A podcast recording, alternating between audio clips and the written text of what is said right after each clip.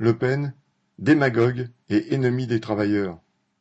Repartie en campagne en vue du deuxième tour de l'élection présidentielle, Marine Le Pen s'est rendue lundi 11 avril dans une exploitation agricole de Lyon pour se poser, les pieds dans la boue, en candidate de la ruralité.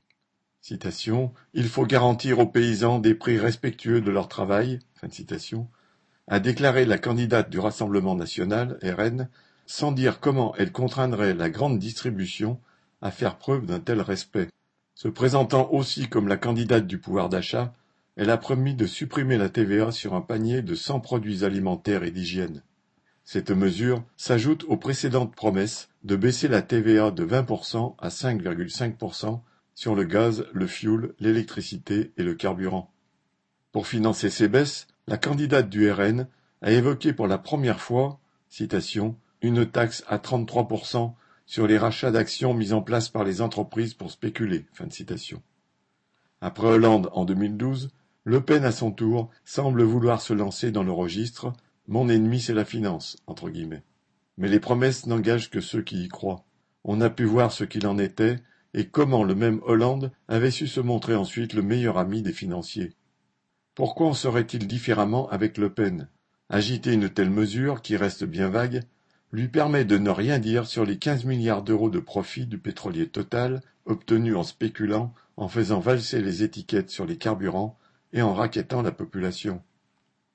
Autre diversion mise en avant, Le Pen déclare que, il faut s'attaquer au système de l'Union européenne sur l'électricité, ce qui permet de ne pas s'attaquer à Total et aux entreprises bien françaises qui sont directement responsables de la hausse des prix de l'énergie.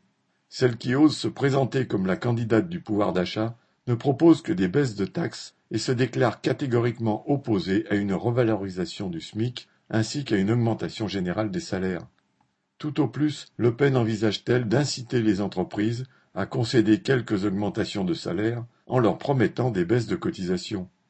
Autrement dit, ce serait aux travailleurs eux-mêmes à se payer indirectement des augmentations de salaire, puisque cela réduirait le financement de la retraite ou de la sécurité sociale. Cette recette n'a cessé d'être mise en œuvre par tous les gouvernements depuis des décennies et n'a servi qu'à alimenter les bénéfices d'une minorité d'actionnaires.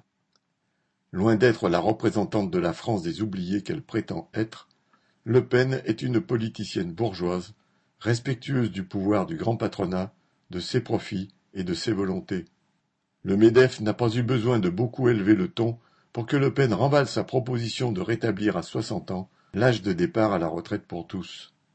Si Le Pen a davantage mis l'accent, durant cette campagne présidentielle, sur le pouvoir d'achat, pour attirer les électeurs des milieux populaires, et si les outrances racistes de Zemmour lui ont permis d'afficher une image plus polissée, elle n'a pas pour autant abandonné le fonds de commerce traditionnel de l'extrême droite, la démagogie sécuritaire, nationaliste et anti-immigré. Sans être encore au pouvoir, Le Pen et ses partisans rendent bien service à la bourgeoisie en divisant les travailleurs suivant leur nationalité, leur origine ou leur religion, les dressant ainsi les uns contre les autres et diminuant leur capacité à s'unir contre ceux qui sont les vrais responsables du chômage, de la montée de la pauvreté, contre les exploiteurs du patronat.